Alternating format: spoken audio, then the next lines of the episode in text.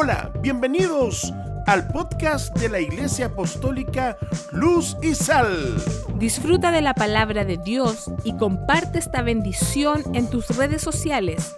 Gracias por tu preferencia.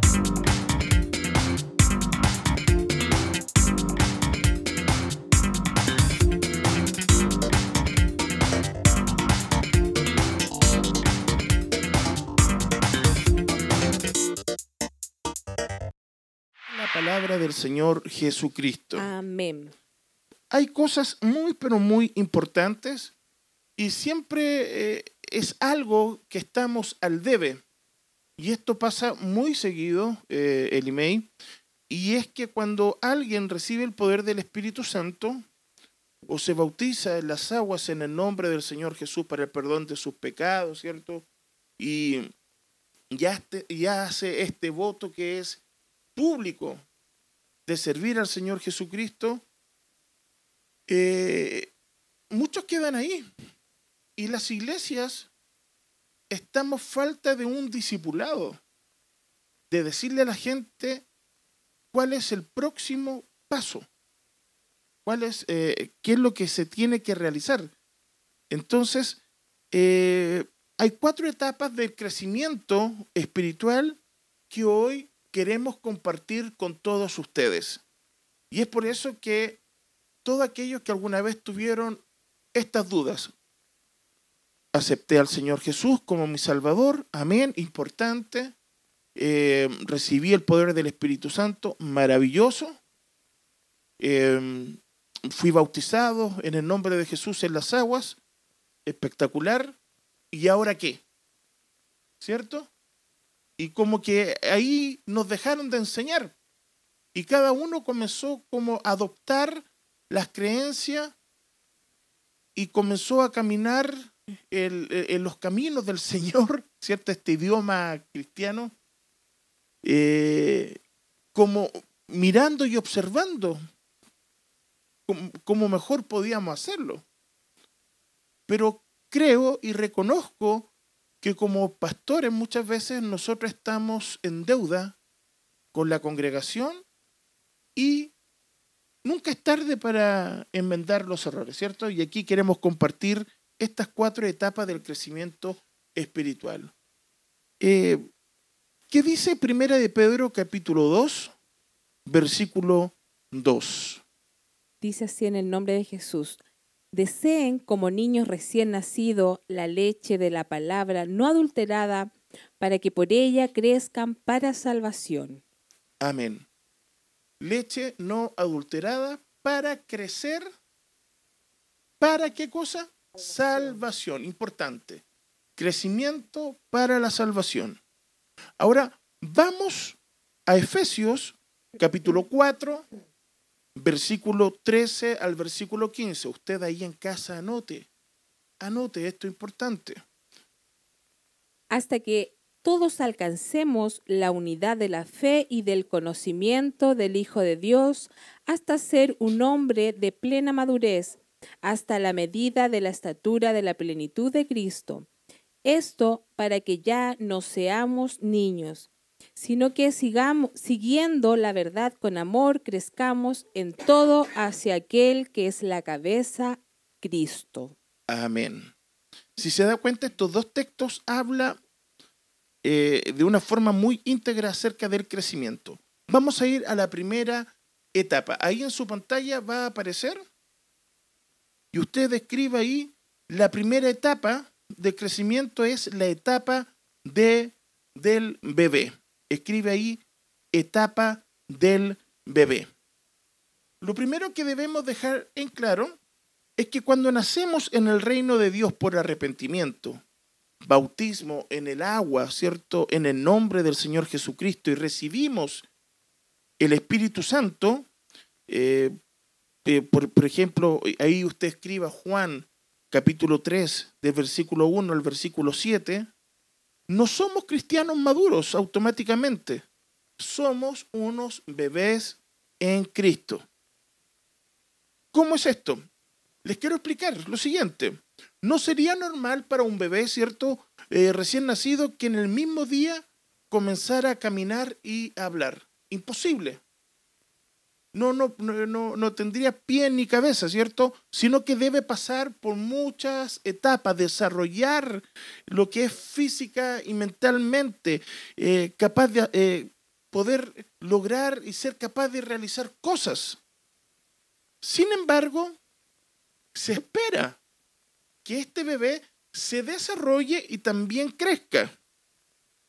Por ejemplo, si un niño de dos años todavía no camina, ya hay motivos por qué preocuparse. Un niño aproximadamente antes del año ya está caminando, ¿cierto?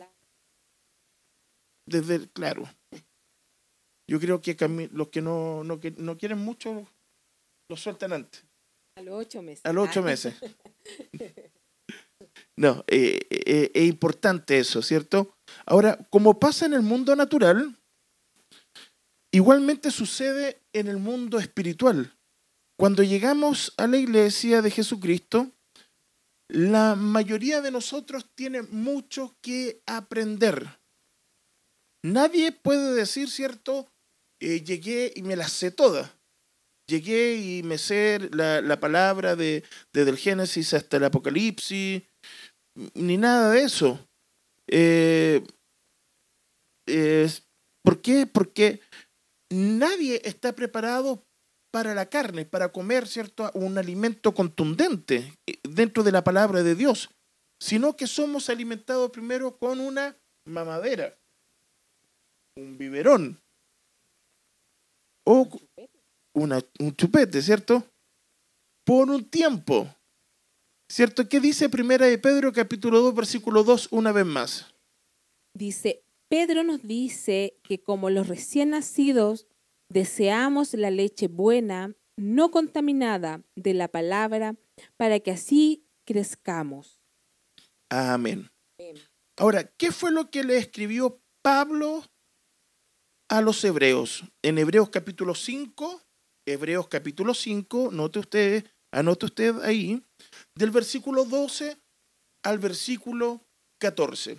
¿Cómo dice? Dice así en el nombre de Jesús debiendo ser ya maestros por el tiempo transcurrido, de nuevo tienen necesidad de que alguien los instruya desde los primeros rudimientos de las palabras de Dios. Han llegado a tener necesidad de leche y no de alimento sólido, pues todo el que se alimenta de leche no es capaz de entender la palabra de justicia, porque aún es niño. Pero el alimento sólido es para los maduros, para los que por la práctica tienen los sentidos entrenados para discernir entre el bien y el mal. Acá nos damos cuenta que Pablo lo, explica súper bien. Dice, ya el, el alimento sólido es para quienes los maduros, para los que por la práctica tienen los sentidos espirituales, entrenados para poder discernir qué es lo que es bueno y qué es lo que es malo, ¿cierto? Ahora, Pablo habla de la leche, leche de la palabra, refiriéndose a los primeros, ¿cierto? Principios, de los, los, primeros rudimentos, y los enumera en, en Hebreos capítulo 6, del versículo 1 al versículo 2. Y podemos leerlo de esta manera y lo podemos confirmar que lo primero que habla Pablo, número uno, es el arrepentimiento de las obras muertas. Repitamos todo junto. Número uno es... Arrepentimiento de obras muertas. Ok, número dos es la fe en Dios. ¿Qué es lo que es número dos? Fe en Dios. Muy bien. Aprendiendo bien. Estamos, estamos aprendiendo, excelente. Número tres, doctrina de bautismo, agua y espíritu. Cuatro, imposición de manos. Cinco, la resurrección de los muertos. Seis, juicio eterno. ¿Lo repetimos los, los seis puntos? Número uno dice arrepentimiento de obras muertas. Número dos, fe en Dios. Número 3, doctrina de bautismo, agua y espíritu. Número 4, imposición de manos. Número 5, resurrección de los muertos. Número 6, juicio eterno. Ahora, Pablo se refiere a estos seis principios de la doctrina de Cristo como el fundamento mismo de nuestra experiencia y también de nuestra vida cristiana. Es, mejor dicho, y para poder explicarlo de una mejor forma, es lo que necesita un bebé recién nacido, un fundamento sólido. Y no tan, no tan solo sólido, sino que un, un fundamento bueno y sólido sobre el cual construir su vida para el Señor Jesús. Eh, quiero explicarle de esta manera. Un bebé recién nacido en, en, Cristo Jesús no va a pedir que usted le explique y le hable, ¿cierto?, de soteriología, escatología, hermenéutica, homilética, eh, teología, eh, o no necesita entender todos los misterios encerrados en los libros de Daniel o del Apocalipsis, ¿cierto?, de las profecías, libros escatológicos, que la verdad son cosas muy profundas, pero sí necesita comprender las verdades que lo han llevado a su nueva relación con Jesucristo y ser persuadidos de ellas. ¿Y cuáles son estas verdades? Primero, la fe en Dios. Segundo, el arrepentimiento. El bautismo en el nombre de Jesucristo y también el bautismo del Espíritu Santo también necesita entender que hay vida después de la muerte. Gloria al Señor. Hay vida eterna en Cristo Jesús, ¿cierto? Y que algún día todos los seres humanos estaremos frente al trono del juicio de Dios. Amén, ¿se entiende, cierto?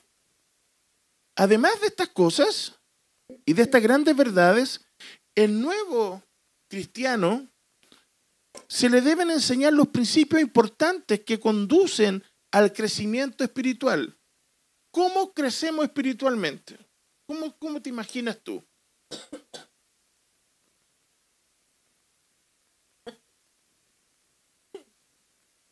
¿Cómo, podemos crecer nosotros como cristianos? ¿Se ha hecho usted alguna vez esa pregunta? Mire, para crecer como cristianos, debemos de tener una vida intencional de oración y de ayuno. Importante. Fidelidad a Dios y a la iglesia. Hoy no nos podemos congregar, pero sí cuando hablamos de la iglesia, a lo que conlleva al servicio, ¿cierto? Al ministerio, a la adoración, al dar, ¿cierto? Todo lo que son las finanzas ¿cierto? dentro de la iglesia, eh, la vida de santidad, etcétera. Son todas esas cosas que hacen de un cristiano un, un crecimiento espiritual y un desarrollo espiritual sano. Vamos a hablar un poco de las características de los bebés. No, no de un bebé. Eh, estamos hablando del bebé cristiano. Las características de los bebés. Primero, número uno, es natural. Un bebé recién nacido depende totalmente de sus padres, ¿cierto? Para todas sus necesidades. No puede sentarse, no puede gatear, caminar ni correr no puede alimentarse a sí mismo, imposible, menos cambiarse de pañales. Todas sus necesidades son cubiertas por quién? Por otra persona.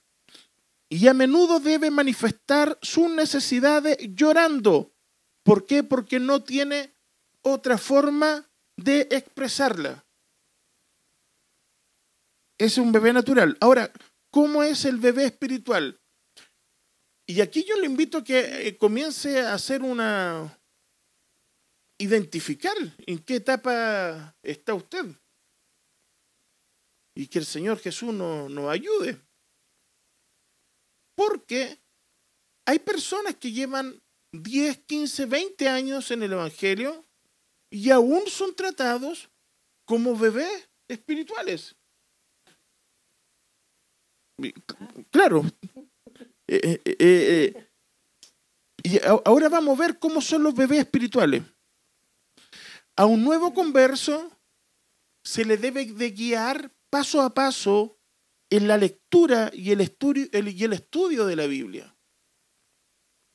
A un nuevo convertido, nosotros tenemos que guiarle como pastores, como ministros, a llevar un estudio detallado de la palabra del Señor, pues por sí mismo no tienen la capacidad de autoalimentarse. Debemos de enseñarle los primeros rudimentos, debemos de decirle, lea esto, lea sobre esto otro, lea sobre el libro de los hechos para que aprenda sobre la iglesia apostólica. Si quiere aprender sabiduría, lea el libro de los proverbios y así sucesivamente. Otra cosa que hay que enseñarle a los nuevos convertidos Debemos de enseñarles a cómo comunicarse con el Señor. Así como se le enseña a un, bebé natural a comunicarse con las otras personas, se le debe enseñar a caminar con Dios. Al igual que un bebé natural aprende a sentarse, a ponerse de pie y eventualmente a caminar, ¿cierto? El bebé natural a menudo se cae, hasta que sus músculos están totalmente desarrollados. Es lo mismo con el bebé espiritual. Por lo tanto, los santos, los líderes, quienes tienen eh, más experiencia en el Evangelio, debemos de tener mucha paciencia. Repita conmigo, paciencia. No te escucho, Gamaliel. Paciencia. Amén. ¿cierto? A medida que el nuevo converso desarrolla gradualmente sus músculos espirituales. No pretendamos que tengan una vida de oración y, es por eso que debemos analizar. Muchos le invitamos a orar, a reedificar el culto familiar y nos miran como asombrados. ¿Qué es eso? Cuando eso nosotros deberíamos tenerlo ya desarrollado hace mucho tiempo. No nos podemos ir a la cama antes de orar, antes de leer la palabra del Señor. Usted cada mañana, ¿cierto? Se levanta, eh, hace su higiene, eh, se lava los dientes, ¿cierto? Se lava la cara, se peina. Bueno, los que pueden peinarse, uno, ya no. Pero es lo mismo en el ámbito espiritual. Uno no puede comenzar un día ni terminarlo sin estar en la presencia del Señor. Quiero agregar una nota a esto y quiero que usted también lo entienda. A veces los hermanos traen invitados a la iglesia. Y después de que se convierten, esperan que el pastor se encargue de todo. Todo el trabajo maternal. Ya, pastor, yo lo traje, ahora hágase usted cargo. Yo les quiero decir algo, amén. Eh, es nuestra labor apacentar para la gloria del Señor.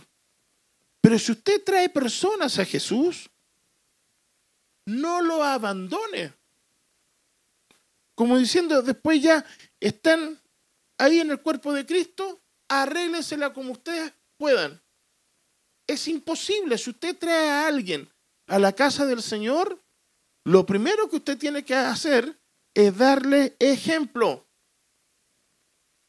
Ellos seguirán buscando más orientación. ¿Qué hace una persona nueva? Busca qué cosa? Orientación. Busca ayuda busca comprensión de su parte, de la persona que lo llevó. Si yo llevo a alguien nuevo, yo tengo que cuidarlo, darle amor, darle comprensión, ayuda.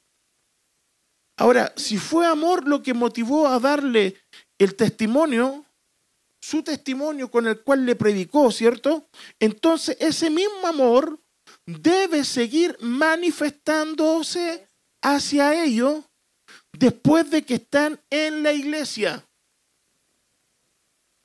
Y es ahí, en esa primera etapa, donde muchos de nosotros fallamos. Es ahí donde las campañas evangelísticas mueren. ¿Qué sacamos con hacer tremendo aparataje? Sacar la silla, los equipos, el audio, cantar, eh, repartir, ¿cierto?, los, eh, los tratados. Está bien, es un trabajo hermoso, pero ¿quién hace el otro trabajo? El trabajo de poder contener, el trabajo de recibir, el trabajo de decirle, eh, así se ora, así se, así se alaba al Señor. Mire, si usted ve a alguien que llora, no, no, no es que porque está llorando de pena.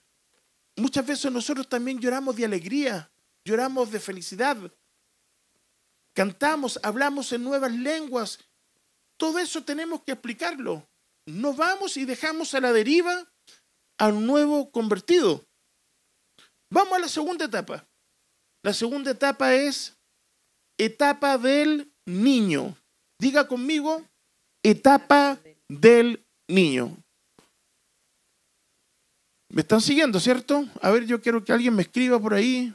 Estamos escuchando no escuchando, si no, lo dejamos hasta acá. Quiero ver la interacción, si están poniendo atención. Que manden una manito. Manden una manito, una amén ahí. Un Mientras tanto, buscan Efesios capítulo 4, del versículo 14 al versículo 15. Pero quiero ver que alguien interactúe y que me diga amén, por lo menos. Etapa del niño. A ver, Alberto Busto, un 7. Póngale un 7 ahí. Muy bien. Tío Alberto, un 7. Muy bien. Ya, vamos adelante. Efesios. Efesios capítulo 4, del versículo 14 al versículo 15. Mirta dice totalmente concentrada, un 7 para Mirta también. Muy bien. Adita Ramírez, amén, un 7 también. Mercedes Castro, amén. Mire la Mercedita. Mercedita, un 7. Besito. Manolito Castro, un 7 para él. Rosita Calderón, ya. Vamos de vuelta, etapa del niño. Dice así Efesios capítulo 4, el verso 14 al 15 dice esto para que ya no seamos niños sacudidos a la deriva y llevados a, a donde quiera por todo viento de doctrina, por estrato, estratagema de hombres que para engañar emplean con astucia las artimañas del error, sino que siguiendo la verdad con amor, crezcamos. Amén. Amén. Sino que siguiendo la verdad con amor, crezcamos. Características de los niños. Vamos con las características de los niños. ¿Qué dice Mateo capítulo, el Evangelio según San Mateo capítulo 18, versículo 2 al versículo 4? Jesús llamó a un niño, lo puso en medio de ellos y dijo, De cierto les digo que si no se vuelven y se hacen como niños, jamás entrarán en el reino de los cielos. Así que cualquiera que se humilla como este niño, ese es el más importante en el reino de los cielos. Amén. Vamos a hacer un análisis de los dos versículos que, que hemos leído recién, tanto en el versículo de Efesios, la carta cierto de los Efesios, como también en los Evangelios, de lo que se, está, eh, se estuvo leyendo en el capítulo 18 de Mateo, versículo 2 al 4. Eh, en estos dos versículos, en estos dos textos hay cosas buenas y cosas malas relacionadas con la naturaleza de un niño. Lo primero es que el Señor Jesús nos señala que los niños, en forma general, son humildes, son confiados y son obedientes. ¿Cómo son entonces los niños? humildes, confiados y son obedientes. Amén. Ahora, los niños harán cualquier cosa que se les pida, confiando en que lo que se les dice es correcto. Amén. No son demasiado orgullosos como para humillarse ante Dios y ante las personas. Todavía no han aprendido, al menos en la mayoría de los casos, a ser obstinados, a ser orgullosos, a ser voluntariosos y rebeldes. De esa manera podemos aprender de ellos. Ese es el lado positivo de su naturaleza. Ahora, el lado negativo de los niños, de ser como niños, ¿cierto? Es porque creen todo lo que escuchan y confían y confiar en todo sin dudar, pueden ser fácilmente engañados. ¿Me escuchó? Son fácilmente engañados. Es por eso que Pablo advierte, no sean más niños llevados de un lado a otro con todo viento de doctrinas. Y eso se da mucho hoy. Cualquiera que hable bonito, cualquiera que venga aquí eh, como está, como quiera, eh, si el Señor le importa solamente su corazón. No, es un todo. El Señor dice espíritu, alma y cuerpo, de una forma íntegra. Hoy en día solamente eh, queremos escuchar lo que eh, al oído le plazca. Y eso es actuar como niño. Aunque los niños pueden caminar, aunque los niños puedan correr, alimentarse, vestirse y hacer muchas cosas en forma autónoma, ocasional, ocasionalmente también tropiezan. Y necesitan que otros los guíen en muchas cosas. Se les debe advertir que constantemente existen muchos, pero muchos peligros en este mundo, pues todavía hay niños en el Señor que no los identifican. No tienen idea cuál es la comida más adecuada. Ahora, si siempre se les da lo que quieren, la mayoría de ellos pueden estar contentos, ¿cierto? Con hamburguesas, con papitas fritas, con pasteles, con helados y completos. Es lo que todos los niños pedirían comer todos los días. Así es con el bebé espiritual.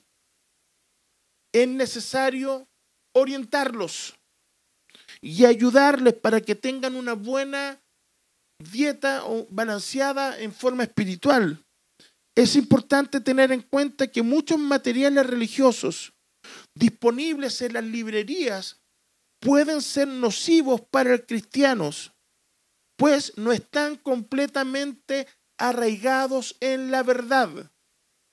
Usted va a una librería y puede tomar libros eh, que lo impulsan a hacer meditación. Hay libros que que lo, empujan a, hacer yoga y usted no se da cuenta. Por lo tanto, usted tiene que tener un crecimiento espiritual, discernimiento espiritual. No vaya y lea cualquier cosa. Eh, asesórese por su pastor, por su encargado. Dígale qué, lectura complementaria puedo tomar. Y, por favor hágalo. Hay, hay algunos libros que pueden ser muy interesante. Usted ve un, texto, ¿cierto? Un título, cinco formas de ser un cristiano victorioso. ¡Wow! Me gustaría ser un cristiano victorioso. Pero usted no se da cuenta cuál es el contenido y hacia dónde lo quiere llevar. Entonces, muchos de esos libros están llenos de falsas doctrinas que están difamando, ¿qué cosa? La verdad. Como ha sido siempre, hay muchas religiones falsas y también hay falsos profetas que si pueden van a engañar a la gente. Y Jesús y los apóstoles nos advirtieron acerca de esto, de los falsos profetas. ¿Qué dice Mateo capítulo 24, versículo 11? Dice así, y muchos falsos profetas se levantarán y engañarán a muchos. Primera de Timoteo capítulo 4, del versículo 1 al versículo 5. Dice así, pero el Espíritu dice claramente que los postreros tiempos algunos apostatarán de la fe, escuchando a espíritus engañadores, a doctrinas de demonios, por la hipocresía de mentirosos que teniendo cauterizada la conciencia, prohibirán casarse y mandarán abstenerse de alimentos que Dios creó para que con acción de gracias participasen de ellos los creyentes y los que han conocido la verdad. Porque todo lo que de Dios creó es bueno y nada es de desecharse y se tome con acción de gracias, porque la palabra de Dios y por la oración es santificado. Amén. Segunda de Timoteo, capítulo 4, versículo 3 y 4. Dice así en el nombre de Jesús, porque vendrá tiempo cuando no sufrirá la sana doctrina, sino que teniendo comezón de oír, se amontonarán maestro conforme a sus propias concupiscencias y apartarán de la verdad el oído y se volverán a las fábulas. Amén. Así como los niños naturales están llenos de energía, igualmente sucede con los niños espirituales. Así es. Su energía tiene que ser canalizada hacia la dirección correcta. ¿Por qué? Se preguntará, ¿cierto? Porque el celo sin conocimiento es como un caballo fugitivo. Celo sin conocimiento es como un caballo fugitivo. El conocimiento se logra no solo estudiando la palabra de Dios, sino que también caminando con Jesucristo. Mire qué hermoso eso. El celo, perdón, el conocimiento no solo se logra estudiando la palabra de Dios, no solo se logra estudiando, ¿cierto? Em, teología, no. El conocimiento también se aprende caminando con Jesucristo durante un periodo de tiempo y aprendiendo aquellas cosas que le agradan y también las cosas que al Señor le desagradan. Usted puede, cierto, tomar libros y usted va a obtener mucho lectura y, y mucho aprendizaje, mucho conocimiento. Pero la sabiduría, que es mayor que el conocimiento, usted la va a obtener cuando tiene una relación constante con el Señor. Esa es la gran diferencia. Amén. Seguimos entonces. Se alcanza, ¿cierto? ¿Cómo se alcanza el conocimiento? Se alcanza no solo teniendo experiencias gloriosas. No tengo nada contra eso. No tengo nada con, con que usted tenga tiempos a Dios donde venga el poder del Espíritu Santo y usted tenga momentos de liberación, de un rompimiento espiritual. Yo creo en eso, donde viene el Santo Espíritu de Dios y uno comienza a hablar en nuevas lenguas. Qué, qué cosa más hermosa, ¿cierto? Y uno puede estar tiempo y momentos y horas en presencia del Señor eso es muy glorioso, eso es un tiempo de edificación. Pero también es un tiempo de crecimiento y de conocimiento cuando nosotros logramos pasar por sobre las dificultades, las persecuciones, las tentaciones y también las pruebas. Y todo esto ayuda al niño a crecer y a convertirse en un cristiano maduro. Además, los cristianos que están en la etapa de la niñez tienden a confiar más en la bendición que en, en quien bendice, que es Jesucristo.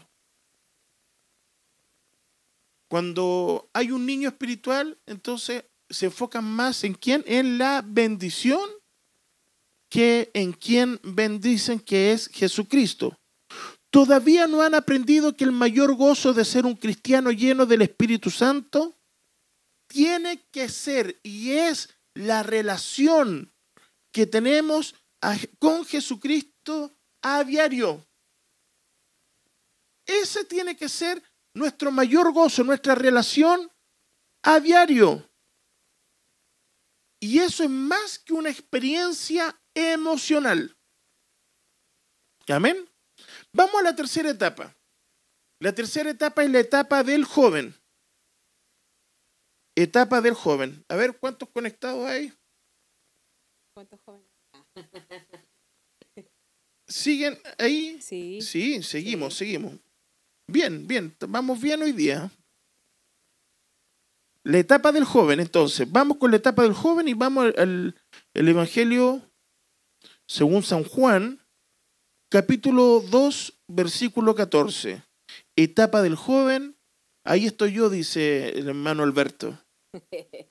Ahí todos los jóvenes aquí, gloria al Señor. dice así en el nombre de Jesús, les he escrito a ustedes, jóvenes, porque son fuertes y la palabra de Dios permanece en ustedes y han vencido al maligno. Gloria al Señor. Mire, esta etapa es una etapa súper importante. Y antes de proseguir, ¿se están identificando más o menos en qué etapa están? No la escriban, eso es personal.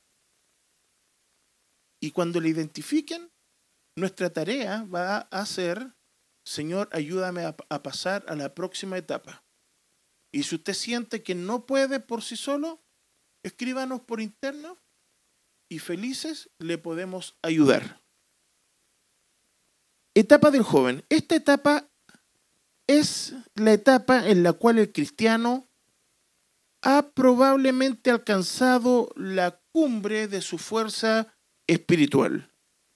Y no tan solo la fuerza, sino que también ha desarrollado una fe en Dios de una forma más eh, agresiva, de una forma más absoluta.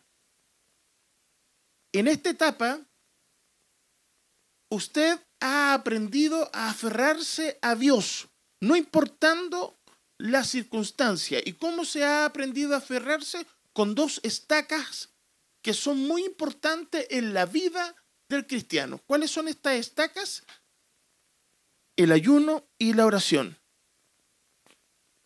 Y es a través del ayuno y la oración que usted sabe cómo afirmar y usar la autoridad que Dios le ha dado por sobre el enemigo de su alma, que, es nuestro enemigo en común.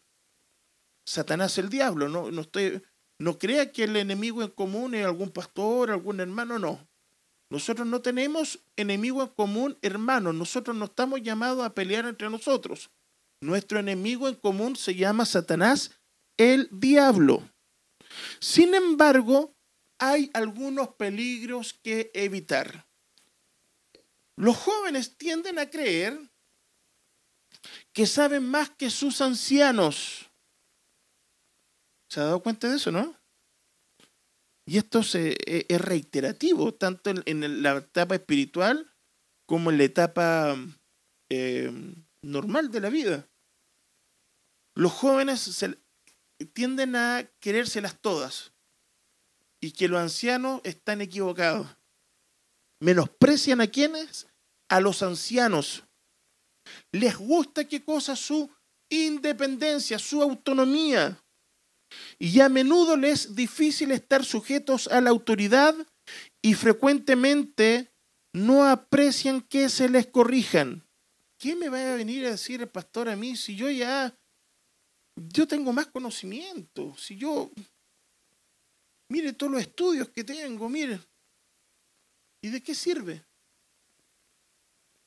Si solamente conocimiento La sabiduría la da el, tener un encuentro con Dios cercano. Y es ahí cuando el, el joven trata de hacer un bypass.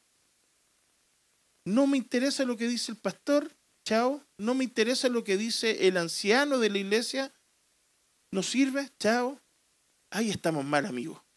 Cuando tú comienzas a, a sentir que el consejo del anciano no sirve, que el consejo del pastor no sirve, por sus canas, porque tiene más años, estás completamente equivocado. Así sucede con los que se encuentran en esta etapa de juventud espiritual. Pueden orar, pueden ayunar,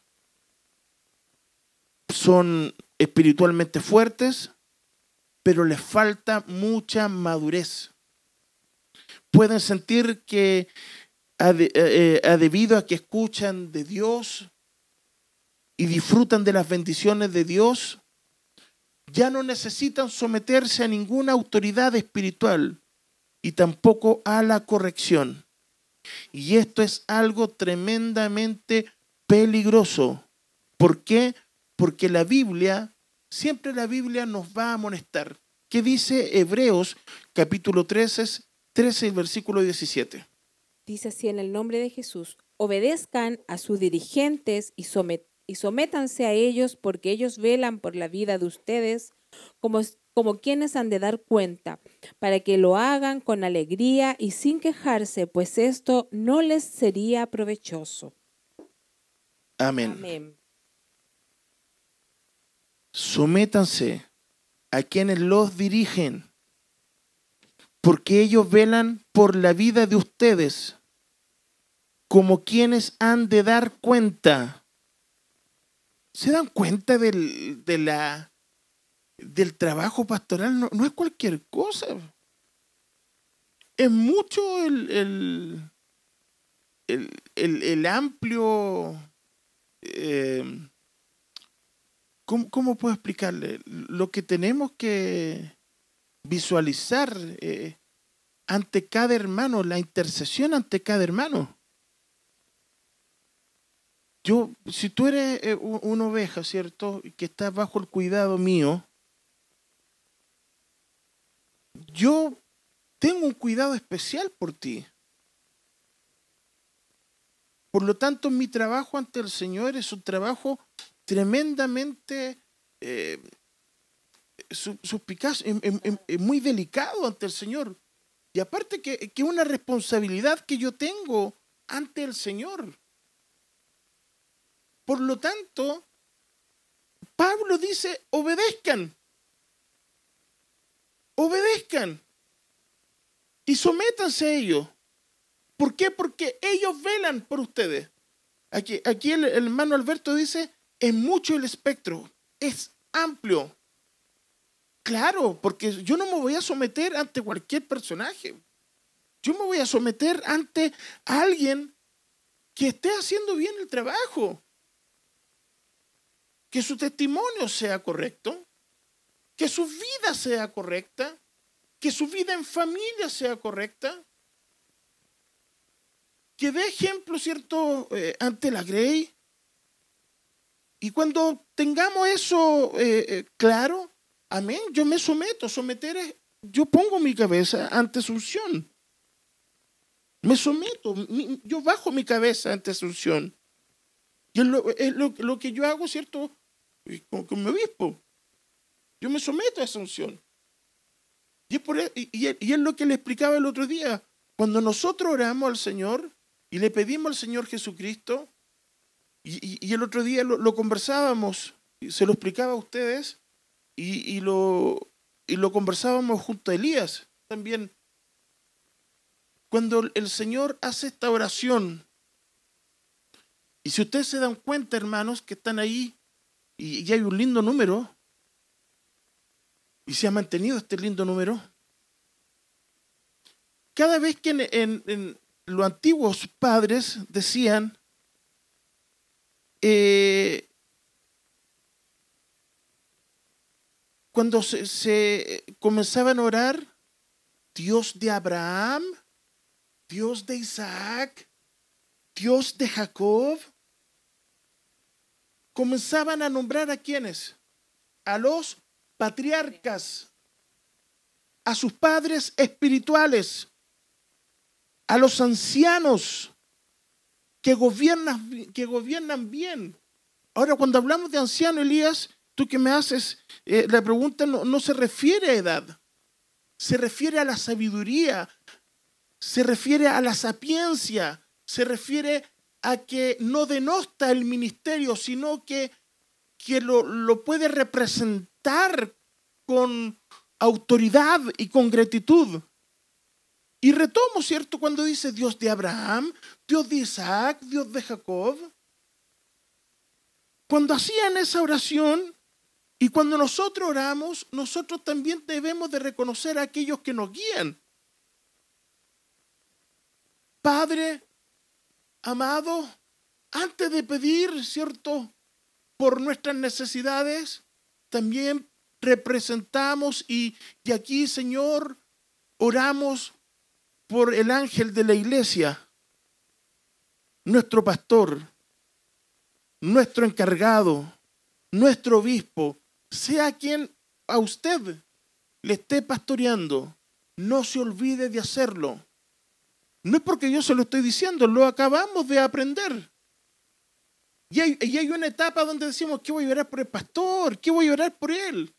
Ora por quien te está guiando. Amén.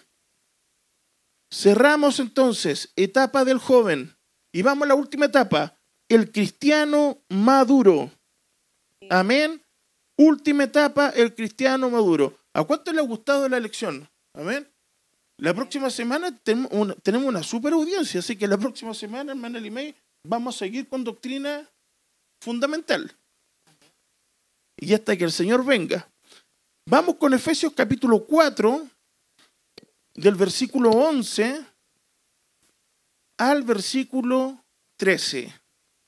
Efesios capítulo 4, del versículo 11 al versículo 13. Tome nota. Dice así en el nombre de Jesús. Y él mismo constituyó a unos apóstoles, apóstoles, a otros profetas, a otros evangelistas y a otros pastores y maestros, al, a fin de capacitar a los santos para la obra del ministerio, para edificación del cuerpo de Cristo, hasta que todos alcancemos la unidad de la fe y del conocimiento del Hijo de Dios, hasta ser un hombre de plena madurez, hasta la medida de la estatura de la plenitud de Cristo. Amén. Maravilloso. Mire, estamos al aire. ¿Lo molesto con un, un sorbito de... Se me acabó el agüita. Así que vamos a compartir. No tenemos COVID por si acaso. Y... A su salud, amén. Es limonada. Sí, limón con jengibre. Muchas gracias. Retomamos. Me gusta cuando habla de plena madurez hasta la medida de la estatura de la plenitud de Cristo. ¡Wow! ¡Qué maravilloso! Y ahí la cabeza, ahí se nos, no, no, nos bate la cabeza un poco, ¿cierto? Porque ya estamos hablando del cristiano que es maduro. Maduro. El cielo no es nuestro objetivo. El cielo es nuestro destino. Vamos una vez más, repitamos eso. El, cielo, no es nuestro objetivo. El Es cielo es nuestro destino. maravilloso, ¿cierto? Amén. Nuestra meta es crecer y llegar a la madurez de la vida adulta. Volvernos como más como Jesucristo. Amén. ¿Cómo puedo ser yo más como Jesucristo? ¿Se ha hecho esa pregunta alguna vez? ¿Cómo yo puedo ser más como Él? ¿Cómo podría? Y, Pablo no, nos da una, una, una pincelada y nos abre y nos aclara esto.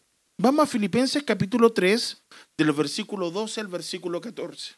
Dice así, no quiero decir que ya lo haya alcanzado ni que haya llegado a la perfección, sino que prosigo a ver si alcanzo aquello para lo cual también fui alcanzado por Cristo Jesús. Hermanos, yo mismo no pretendo haberlo ya alcanzado, pero una cosa hago, olvidando lo que queda atrás y extendiéndome a lo que está por delante, prosigo a la meta hacia el premio del supremo llamamiento de Dios en Cristo Jesús. Amén. Mire, lo primero que debemos de analizar es que en todas las cosas, aparentemente, Pablo parecía ser un cristiano maduro. Pablo escribió, ¿cierto? Para mí vivir es Cristo y el morir es eso lo puede decir solamente un cristiano maduro, ¿cierto? Ahora, ¿cuántos de nosotros podríamos hacer tal declaración? Difícil, ¿cierto? Hay que estar totalmente arraigado, una madurez espiritual, pero tremenda. Eh, Pablo también escribió lo siguiente en Primera de Corintios capítulo 2, versículo 15 y versículo 16. ¿Cómo dice? En cambio, el hombre espiritual lo juzga todo, mientras eh, que él no es juzgado por nadie. Porque ¿quién conoció la mente del Señor? ¿Quién lo instruirá? Pero nosotros tenemos la mente de Cristo. ¡Wow! Mira, el, el hombre espiritual lo juzga todo, mientras que él no es juzgado por nadie, porque ¿Quién conoció la mente del Señor? ¿Quién lo instruirá? Pero nosotros tenemos la mente de Cristo. Es por eso que cuando nosotros le decimos al Señor en nuestras oraciones primarias, y cuando hablo de nuestras oraciones primarias, no hablo básicas de, elementales, de, algo eh, normal de algo tan, tan pequeño, sino cuando hablo de nuestras oraciones primarias, porque es potente. Cuando nosotros decimos al Señor, venga a nosotros tu reino, nosotros no podemos decirlo sin antes entender, antes entender lo que decir, venga a nosotros tu reino significa. Y solamente lo podemos decir a través del Espíritu Santo de Dios y teniendo qué cosa? La mente de Cristo desarrollada en quién? En nosotros. Es profundo, ¿cierto? Porque ahí pensamos como Él. Es discernir espiritualmente. Ya no somos como niños chicos, ya, no, ya, voy, ya voy cerrando el tema, ya no somos como aquellos pequeñitos cuando nosotros tenemos la mente de Cristo, comenzamos ya a entender misterios. Empezamos a entender que en medio de la adversidad Dios va a mostrar su gloria. Por eso que nos mira y usted, ¿por qué está tan, paciente? ¿Por qué está tan contento en medio de la aflicción? Es que he entendido y hemos aprendido que Dios se glorifica en medio de nuestras debilidades. Hemos aprendido a decir, diga el débil, fuerte soy. ¡Wow! Entonces ahí está la mente de Cristo en su total esplendor. Ahora sí cierro. Estoy como los pastores cuando digan, ahora, ahora cierro. Ahora sí. Me, está tocando el piano. ¿Quiere que termine? ¿Quiere que termine, hermano Gamaliel? No. Cierro porque esto, esto es lo preliminar. Ya viene nuestro hermano Juan Carlos Romero desde sí. y es el mensaje principal de esta noche. Esto es solamente un, un antesala, un, petit bouché. A pesar de su caminar tan cercano con Dios, Pablo no estaba satisfecho. Si hubiera vivido en estos días, probablemente le habría gustado el himno antiguo, ser como Jesús, ser como Jesús en la tierra. Y voy a parafrasear, en la tierra yo anhelo ser como Él. A través del camino de la vida, de la tierra a la gloria, solo pido ser como Él.